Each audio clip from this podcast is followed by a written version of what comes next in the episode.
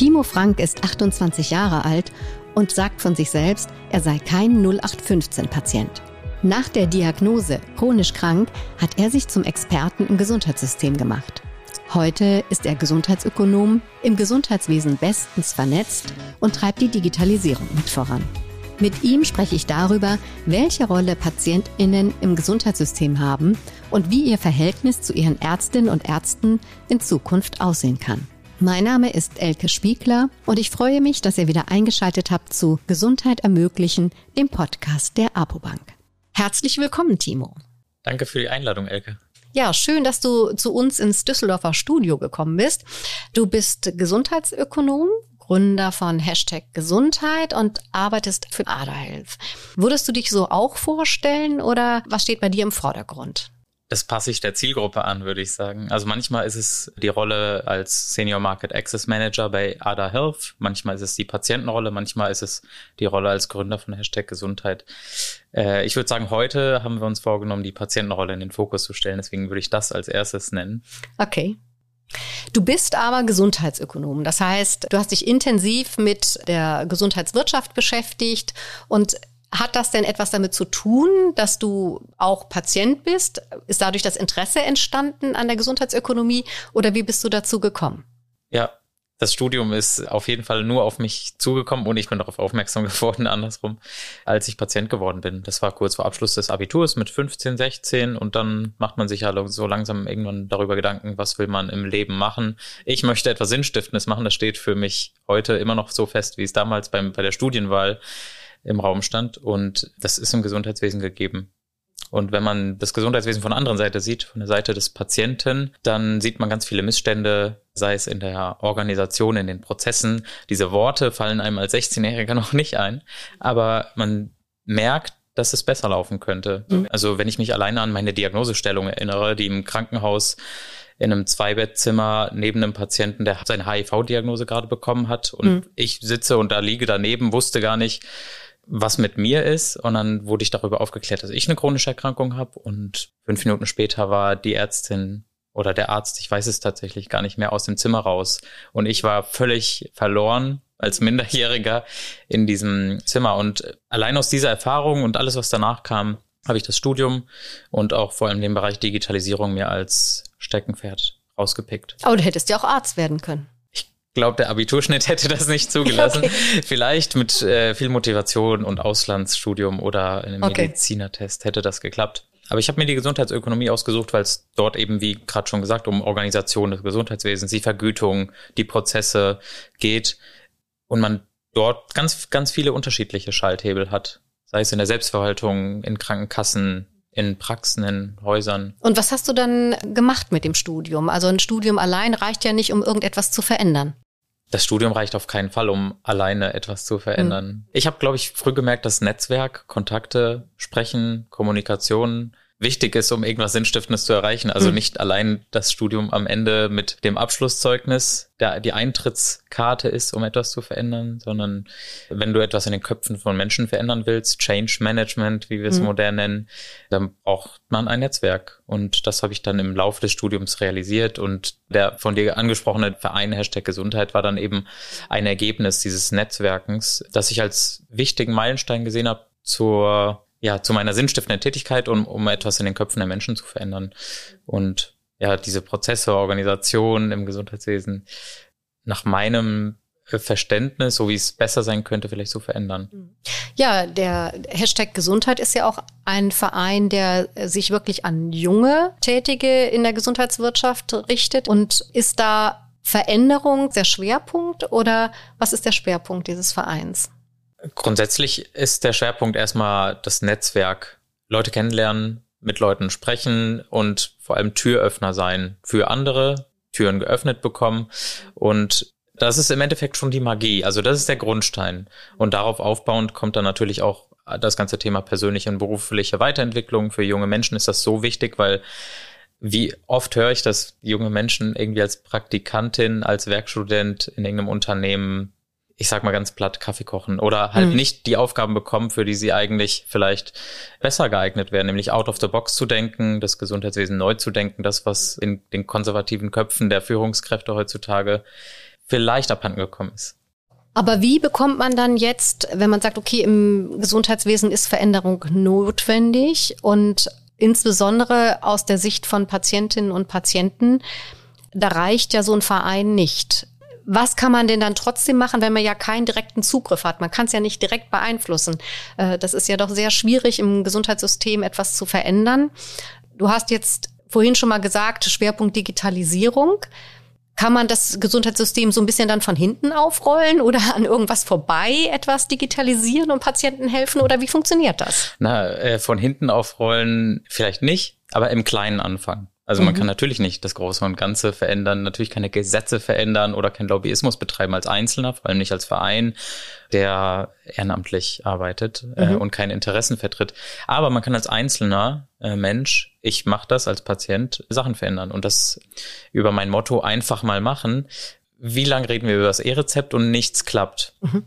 Und dann bin ich einfach hingegangen in die Arztpraxis und habe gesagt, ich will das jetzt. Und dann geht das auch, wenn man lange genug nachfragt und dann der Arzt bei seinem IT-Dienstleister anruft und dann das Ding ausstellt und dann die App doch klappt und dann das IT-System hat in der Apotheke, in der ich war, auch nicht geklappt. Dann musste da auch rumtelefoniert werden. Äh, also es ist eine Menge Aufwand auch bei mir gewesen. Aber wenn man die nötige Geduld mitbringt, die Motivation auch etwas verändern zu wollen im Kleinen, mhm. dann ist der erste Schritt getan. Und offensichtlich haben es jetzt über 30.000 Leute getan. Genau vielleicht auch einige doppelt oder mehrfach, aber mhm. das spielt gar keine Rolle. Also ich finde, solange erstmal der erste Schritt getan ist und anderen gezeigt wird, dass es möglich ist, mhm. kann es weitergehen. Und dann beginnt die Reise auf dem Weg zu einer Million E-Rezepten. Genau, also es ist, finde ich toll, dass du das sagst, weil in der letzten Episode war der Dr. Florian Hartke von der Gematik da und da musste ich ihm sagen, ich bin noch nicht E-Rezept ready, aber ich habe zumindest meine elektronische Patientenakte und ich kann das nur unterstützen. Ich glaube auch, wenn die Patientinnen und Patienten mitmachen, dann kann das schon ein großer Treiber werden für die Digitalisierung im Gesundheitswesen. Was gibt es denn noch an digitalen Dingen, Anwendungen, von denen du glaubst, dass sie wirklich zum Nutzen der Patientinnen und Patienten eingesetzt werden können oder kommen? Es gibt so viel, was man jetzt nennen kann. Und ich okay. würde gerne tatsächlich den Fokus auf die elektronische Patientenakte legen. Ich sage würde, weil, also auch du bist EPA-ready, hast du gerade mhm, gesagt? Ja. Ich auch. Ähm, nutze sie aber nicht. Ready heißt ja nicht, äh, mhm. dass wir sie nutzen. Es ist Mega, einfach eine, momentan... eine Leistungsübersicht habe ich schon mal runtergeladen. Genau, die, ne? darüber, ja, darüber ja. hatten wir gesprochen. Ich habe die auch. Mhm. Und äh, das ist erstmal nice to have. Mhm. Aber der Schritt danach fehlt noch. Von daher, wenn du jetzt so fragst, äh, was tatsächlich heute schon etwas bewirkt, dann sind das wieder ganz viele kleine Lösungen und jeder hat da irgendwie seine Lieblingslösung. Ich ja, was glaubst du denn? Wie schätzt denn, jetzt hast du dich so viel damit beschäftigt, äh, wie schätzt du das denn ein? Glaubst du denn, dass Patientinnen und Patienten das überhaupt wollen? Wollen die digital? Bei den einfachen Dingen merkt man es ja heute schon. Also ganz ehrlich, diese Terminbuchungsgeschichte, seit wie vielen Jahren machen wir das jetzt? Fünf Jahre im Gesundheitswesen, bei Hotels etc. schon viel länger. Ich glaube, das erleichtert vielen Patienten schon das Leben. Also mir in, eingeschlossen. Und das sind aber so ganz kleine organisatorische Feinheiten, die, ich traue mich fast schon gar nicht, das als digitales Tool zu bezeichnen, weil das eigentlich selbstverständlich sein sollte. In anderen englischsprachigen Ländern spricht man ja in dem Bereich auch noch gar nicht von Digitalisierung, sondern mhm. oder wenn wir sogar an äh, Entwicklungsländer in Afrika denken, die haben vorher vielleicht gar keine Hotline gehabt, mit der sie eine strukturierte medizinische Ersteinschätzung, wie die 116, 117, wie wir sie haben, die hatten vielleicht sowas gar nicht, sondern die gehen direkt auf eine Anamnese-App oder irgendeine Terminbuchungsservice äh, der digital auf dem Handy verfügbar ist. Da haben wir uns vielleicht selbst ein paar Steine in den Weg gelegt, die wir jetzt mühsam wieder aus dem Weg räumen müssen, um diese digitalen Lösungen zu ermöglichen. Genau. Und angefangen hat es eben bei diesen Terminbuchungen, dann ist es jetzt weitergegangen auf viele Videosprechstunden innerhalb der letzten zwei Jahre. Und Step by Step kommen jetzt über die Telematik-Infrastruktur ganz viele Anwendungen rein und dann eben ganz viele Drittanbieter, angefangen von digitalen Gesundheitsanwendungen über dann eben auch Patientenportale oder andere Tools. Und wenn du mich nach meiner Lieblingslösung fragst, dann ich würde sagen, Ada ist meine Lieblingslösung. Es ist, okay. klingt ein bisschen platt, weil ich für Ada arbeite. Aber ich glaube, dass da viel Potenzial drin steckt. Ja, das sonst Poten würdest du wahrscheinlich da nicht arbeiten. Genau. genau. Wir, wir kamen ja von dem sinnstiftenden Gedanken. Also ja. mein Studium ja. habe ich ausgewählt von dem Hintergrund, etwas Sinnstiftendes zu machen. Und auch meine Arbeitgeber habe ich in der Vergangenheit immer danach ausgewählt und werde sie in Zukunft auch danach auswählen. Mhm. Jetzt musst du uns Ada Ada Health aber auch mal vorstellen, denn unsere Hörerinnen und Hörer wissen gar nicht genau, was dahinter steckt. Ada Health stelle ich gerne vor. Ada Health ist ein Symptomchecker. Grundsätzlich versuchen wir mit Ada Health Patientinnen und Patienten kostenlos ein Angebot zu bieten, ihre eigenen Symptome einzugeben, über manchmal sind es 10, manchmal 20 Fragen auszudifferenzieren, weiter zu vertiefen, in welcher Frequenz treten deine Symptome auf, wann treten sie auf, in welcher Schwere treten sie auf, auch Risikofaktoren abzufragen und am Ende wird ein Diagnosevorschlag ausgegeben und das nur allein durch eine Imitation oder Nachahmen eines Arzt-Patientengespräches in Chatbot-Form auf einem Handy. Also eine Voranamnese könnte man es nennen, die Patienten ermöglicht, erstmal eine Einschätzung ihrer Lage, vielleicht sogar der Dringlichkeit ihrer Symptome zu bekommen und weitere Empfehlungen. Mhm. Also wir sprechen in unseren professionellen Lösungen auch Empfehlungen aus zur Versorgungsstufe, zur weiterführenden Versorgung, sei es die Apotheke, vielleicht kann man bestimmte Probleme auch selbst behandeln, vielleicht braucht man aber auch professionelle Unterstützung und dann können ist wir das, zu... Darf, darf ich mal zwischenfragen, ist das erlaubt? Äh, vielleicht kann man das auch selbst behandeln und geht einfach in die Apotheke. Äh, ist das nicht ein bisschen riskant? Ist es. Deswegen habe ich auch gerade, das ging ein bisschen unter von professionellen Lösungen gesprochen. ADA als App ist die ADA-App. Und natürlich muss ein Startup wie ADA, manchmal werden wir Startup genannt, manchmal eher Scale-up, natürlich muss so ein Unternehmen auch Geld verdienen. Und Deswegen wird ADA in anderen Ländern vor allem, also die professionellen Lösungen von ADA, zur Versorgungssteuerung eingesetzt. Das, was ich gerade beschrieben okay. habe, sind ja Versorgungssteuerungsansätze. Mhm, mhm, das heißt, Patienten zum richtigen Zeitpunkt zur adäquaten Versorgung zu führen, mhm. haben wir vor 20 Jahren ich bin noch gar nicht so alt, aber das habe ich im Studium immerhin gelernt, mit der Praxisgebühr versucht. Die wurde 2003, 2004 ist sie dann in Kraft getreten, eingeführt. Und es waren nach heutiger Meinung, glaube ich, ein große Fehlanreize, mit der mhm. vor allem alte und arme Menschen, bildungsferne Bürgerinnen und Bürger von der Versorgung weggelotst worden sind, gar nicht mehr zum Arzt gegangen sind. Und sowas kann man, glaube ich, durch intelligente Versorgungssteuerung ohne finanzielle ökonomische Anreize viel besser ermöglichen. Also Patienten durch so eine kostenlose Lösung oder eben integriert in ein professionelles Setting. Das kostet dann natürlich Geld, weil dann die Versorgungsservices, wir müssen, wir, wir reden von Mapping. Wer würde diese Lösung denn bei sich einbinden? Je nach Gesundheitssystem, wir reden jetzt mal konkret von Deutschland. Hm. Wir, äh, ADA okay. gibt es schon in anderen Gesundheitssystemen. Das wird zur Versorgungssteuerung hm. in großen amerikanischen Staaten benutzt oder Provinzen in Kanada hm. oder in anderen Ländern wie mhm. aktuell Portugal oder Holland. Dort wird es eingesetzt mhm. von entweder Kliniken oder Krankenkassen oder in Amerika sind es ja einfach HMO, Self-Maintenance äh, Organizations, die dann mhm. einfach so groß sind, dass sie sowohl Krankenhäuser als auch Krankenkassen sind und vorhalten, also integrierte Versorgungssysteme. Das heißt, die sind schon vor dem Arzt beim Patienten und schicken den Patienten dann zum Arzt, gegebenenfalls. Genau. Und in Deutschland stellt sich jetzt natürlich die Frage, wer übernimmt die Rolle? Wer hat den Hut auf? Ich glaube, alle hätten gerne den Hut auf bei der Steuerung von irgendwelchen Patienten, weil dahinter auch Geldströme stehen am Ende. Mhm. Also Krankenkassen wollen es auf jeden Fall. Sie wollen mhm. Patienten zur richtigen, adäquaten Versorgung lotsen, allein aus Kostengründen. Äh, ich habe gestern mit einem Klinikum, Maximalversorger in Hessen geredet. Die wollen die Sicherstellung oder den Versorgungsauftrag für Notfallversorgung am liebsten den KV wegnehmen, der KV. Mhm. Warum? Gehen davon aus, dass sie die Notfallversorgung besser organisieren können, weil in ihrer Notaufnahme so viele Patienten unnötig reinkommen, dass die Patienten eigentlich weggelotst gehörten. Und das das spricht sich fast schon unfreundlich aus, ähm, aber es ist tatsächlich so. Patientinnen und Patienten mhm. gehen nachts unter Wochenende halt sehr gerne in die Notaufnahme. Und ich kann es eigentlich auch niemandem verübeln. Wir gehen ja heutzutage noch davon aus, dass man dort die bestmöglichste Versorgung bekommt, auch wenn es nicht so ist und wenn man da stundenlang wartet und äh, es alles überfüllt ist soll auch Menschen geben, bei denen es am Wochenende rauskommt, irgendwas. Ne, wir wollen ja jetzt nicht unterstellen, dass wirklich alle dann auch am Auf jeden Fall. warten, dass Aber das Wochenende da, kommt. Dafür gibt es ja Triage-Systeme und mhm. äh, mit so einem Manchester-Triage-System in fünf Stufen kann man dann eben eigentlich schon sagen, dass die Stufen vier und fünf, die einfachsten, nicht in die Notaufnahme gehören mhm. und da versucht alle anzusetzen. Ähm, entweder okay. vor dem Besuch der Notaufnahme und da ist dann die Frage, mhm. kann die Klinik das überhaupt steuern? Weil die Patienten mhm. kommen ja ohne Bescheid zu sagen vorher in die Klinik. Und deswegen versuchen Kliniken in Deutschland, mit denen ich jetzt jedenfalls über Ada Health spreche, versuchen einfach den Patienten vorher schon zu erreichen über Gesundheitsnetzwerke. Es sind oft mhm. Netzwerke, die so Ärztenetzen entstanden sind, mhm, tatsächlich ja. in Hessen. Ähm, ich sage jetzt einfach offen Gesundheit, äh, Osthessen ist es, glaube ich.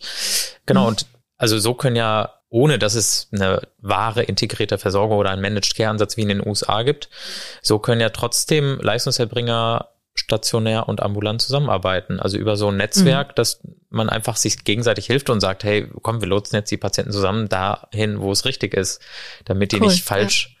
falsch auflaufen in irgendeiner Versorgungsstufe, wo sie nicht hingehören. Ja. Mhm.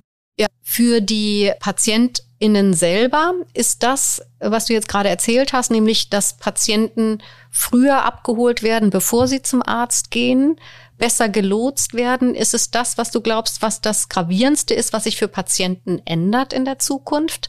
Ich glaube nicht. Ich würde es gerne glauben, aber ich glaube, mhm. wenn man den 0815-Patienten anguckt, zu denen ich mich nicht zähle, mhm. dann ist es kein gravierendes Problem. Wir kamen jetzt gerade, bevor wir da über die Versorgungssteuerungslösung gesprochen haben, über das Thema Terminbuchung und das sind auch noch keine invasiven Elemente von Versorgungssteuerung, mhm. aber die, die werden zumindest erlebbar gemacht. Eine EPA, eine E-Rezept, eine Terminbuchungslösung, die sind einfach ein bisschen greifbarer. Und dieses Lotsen, also das wird erst dann invasiv und ich weiß gerade, welche Wortwahl du benutzt hast, das weiß ich gerade nicht mehr, aber die wird nur invasiv, wenn es irgendwie einen ökonomischen Anreiz bietet. Also so die Praxis oder Kassengebühr damals war halt eben sehr invasiv, weil es ja direkt in den Geldbeutel der Versicherten stattfindet. Ja, wir haben aktuell, glaube ich, im Gesundheitsmarkt da einfach auch noch Potenzial, das so ein bisschen umzuschichten. Und man könnte durch diese Steuerung ja einfach auch effizienter arbeiten und könnte damit woanders was einsparen auch, damit man auch die Mittel hat, um es da wieder auszugeben. Ich möchte auch noch einen Aspekt ansprechen. Man ja. könnte nicht nur Geld und Zeit einsparen.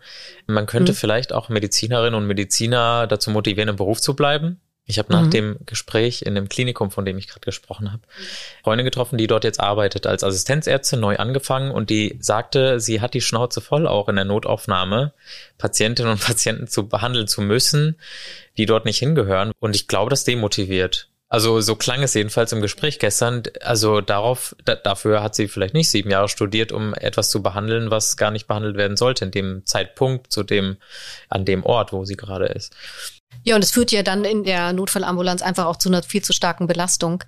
Und jetzt komme ich nochmal zum anderen Punkt, was für Patienten und Patientinnen wichtig ist, dass das Ganze im Gesundheitssystem sinnvoll neu strukturiert wird, dass die Versorgung integriert ist, dass stationär, ambulant besser zusammenarbeiten. Aber ein ganz wichtiges Thema, was ich hier zumindest in diesen Podcast-Episoden immer wieder erlebt habe, wenn ich jetzt zum Beispiel mit Dr. Nora Joos, der jungen Zahnärztin, gesprochen habe, die auch sagt, Ihr ist es auch ganz wichtig, mit Patienten auf Augenhöhe zu arbeiten, dass Patienten zufrieden sind, die auch gesagt hat, ja, aber das möchten gar nicht alle Patienten. Es gibt auch Patienten, die sagen, bitte machen Sie, ich will gar nicht so genau wissen. Der äh, Dr. Max Tischler, der auch sagt, er will einfach auch mehr mit dem, gemeinsam mit dem Patienten arbeiten. Und äh, dann der Hartmut Rohlfing, der Internist, übrigens aus dem Ärztenetz war hier, Ärztenetz Lennetz, der gesagt hat, mir ist es eigentlich ganz egal, ob ich jetzt digital mache oder nicht. Mir ist es einfach wichtig, dass das Patientenwohl an erster Stelle steht, dass ich meinem Patienten einfach helfen kann. Da gibt's ja verschiedene Ansätze und die Frage ist, die Forderung ist ja auf jeden Fall da, mehr Zeit für Patienten. Also all das, worüber wir jetzt gerade gesprochen haben, das wird alles effizienter, wird digitaler. Glaubst du, dass das dann auch mehr Zeit am Patienten bringt oder wird die Politik das zulassen? Wie siehst du das? Es ist nicht nur eine Aufgabe der Politik und der Rahmenbedingungen, mhm. im Endeffekt der Vergütungssysteme. Also seien wir ehrlich, mhm. wenn eine EBM-Ziffer dann eben so ausgestaltet ist, dass dann nur im Durchschnitt sieben Minuten Zeit sind, dann sind es halt nur sieben Minuten. Natürlich kann man dem entgegengehen und sagen, ich mache jetzt im Durchschnitt 20 Minuten, aber dann fließt die Kohle eben nicht mehr so, wie sie soll. Ähm, mhm. Ehrlich gesagt habe ich keine Antwort drauf, ob diese ganzen Digitalisierungsmaßnahmen zu so viel Effizienzpotenzial führen, dass wir dann am Ende eine halbe Stunde pro Arzt-Patientengespräch haben. Es klingt absurd. Ich glaube eher, dass wir damit leben sollten und äh, diese, diese sieben Minuten, die, die immer so im Raum stehen, ich weiß gar nicht, ob es immer sieben mhm. sind. Ich habe oft auch längere Gespräche, oft auch kürzere Gespräche. Ähm, mit meinen Ärztinnen. Ja, das heißt vielleicht einfach, dass äh, der Patient oder die Patientin im Gespräch besser vorbereitet ist. Ich als Patient sollte besser vorbereitet sein. Das passiert ganz, also viele Chroniker wie ich machen das ja auch häufig schon mit Checklisten oder irgendwelchen Notizen, die man sich anfertigt. Aber ganz viele Dokumente, sei es von stationären Aufenthalten und so weiter von anderen Ärztinnen und Ärzten, die fehlen dann doch eben schon. Mhm. Und sowas kann dann schon durch eine EPA und durch einen TI Messenger oder Kim als Dienst passieren. Sowas kann auch durch eine Voranamnese in einer Notaufnahme passieren, wenn der Patient aufschlägt und dann doch nicht in die Notaufnahme gehört mit einer Manchester Triage Einschätzung von vier oder fünf, dann füllt er eben in der halben Stunde Wartezeit diese Voranamnese aus und dann hat man, auch wenn man keine anderen Unterlagen hat, schon mal irgendwas zur Hand. Nämlich eine ganze Seite voller Symptombeschreibungen und Vordiagnosen oder Diagnosevorschläge, die er haben könnte. Also es geht, glaube ich, in die Richtung, dass man diese sieben oder fünf oder zehn Minuten, die man zur Verfügung hat, einfach besser nutzt. Und es gibt eine tolle Vision, die ich aus einem Artikel entnommen habe, der heißt Why Doctors Hate Their Computers von mhm. Atul Gawande, einem amerikanischen mhm. Arzt, der auch ein paar Bücher geschrieben hat. Der Artikel ist zu finden in der New Yorker.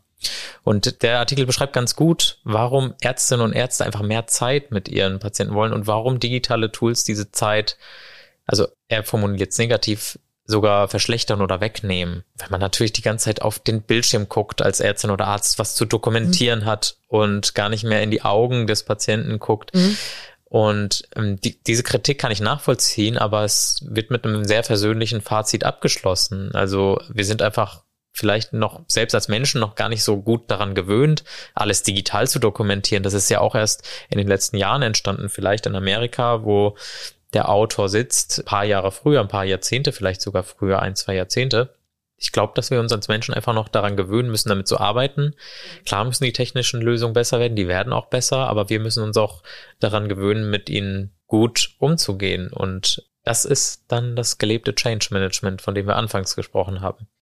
Also okay. ich denke mir auch immer, dass, dass wir uns noch heute noch gar nicht vorstellen können, wie sich die Arzt-Patienten-Kommunikation das Patientenverhalten grundsätzlich, also auch, wo gehe ich überhaupt hin, dass ich, dass wir uns das heute gar nicht vorstellen können. Davon gehe ich gerade aus. Weil was bei mir jetzt weggefallen ist durchs E-Rezept ist natürlich, dass ich circa einmal im Monat eine Stunde zur Arztpraxis fahre und eine Stunde zurück, beziehungsweise diesen Zwischenumweg noch zur Apotheke. Dadurch, dass ich das Medikament dann einfach ordere oder vorbestelle, dann einfach ganz schnell abholen kann und nicht nochmal in der Apotheke vorbestellen muss, weil das ein sehr teures Medikament ist, das dann immer am nächsten Tag erst da ist. Also das sind so gewisse Wege, die wegfallen. Da habe ich ja vor ein paar Jahren gar nicht drüber nachgedacht.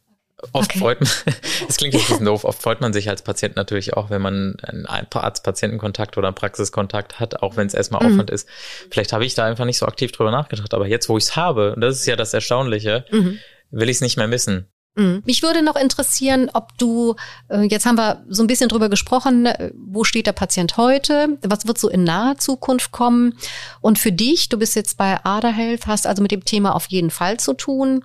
Ähm, aber wirst du dich mit der mit dem Patienten oder der digitalen Patientenreise künftig noch intensiver beschäftigen? Ich möchte mich damit intensiver beschäftigen. Was ich mhm. aber gemerkt habe, was mir schwerfällt, ist, ähm, alle Baustellen gleichzeitig zu bedienen. Und eine große Baustelle, die ich gerade noch sehe, ist das Thema Patientenorganisation. Patienten schließen sich ja auch zum Beispiel in Patienten-Communities zusammen. Das ist was ganz anderes mhm. als die altümlichen Patientenorganisationen, die irgendwie im GBA dann tatsächlich noch Menschen entsenden oder Patientenvertreterinnen im GBA sind. Also ich kann mir vorstellen, dass ich mich da noch weiter engagiere. Es fällt mir aber schwer, muss ich sagen. Mhm. Und deswegen versuche ich ja über diesen Podcast, über ganz viele Netzwerke, andere Patientinnen zu motivieren, sich da zu engagieren, mehr auf das Thema Digitalisierung zu achten. Also auf einem Patiententreffen vor sechs Wochen wo ich 15 andere MitpatientInnen getroffen habe, mhm. äh, die alle chronisch entzündliche Darmerkrankungen hatten, ist mir aufgefallen, dass ich der Einzige bin, der das Thema EPA, E-Rezept erstmal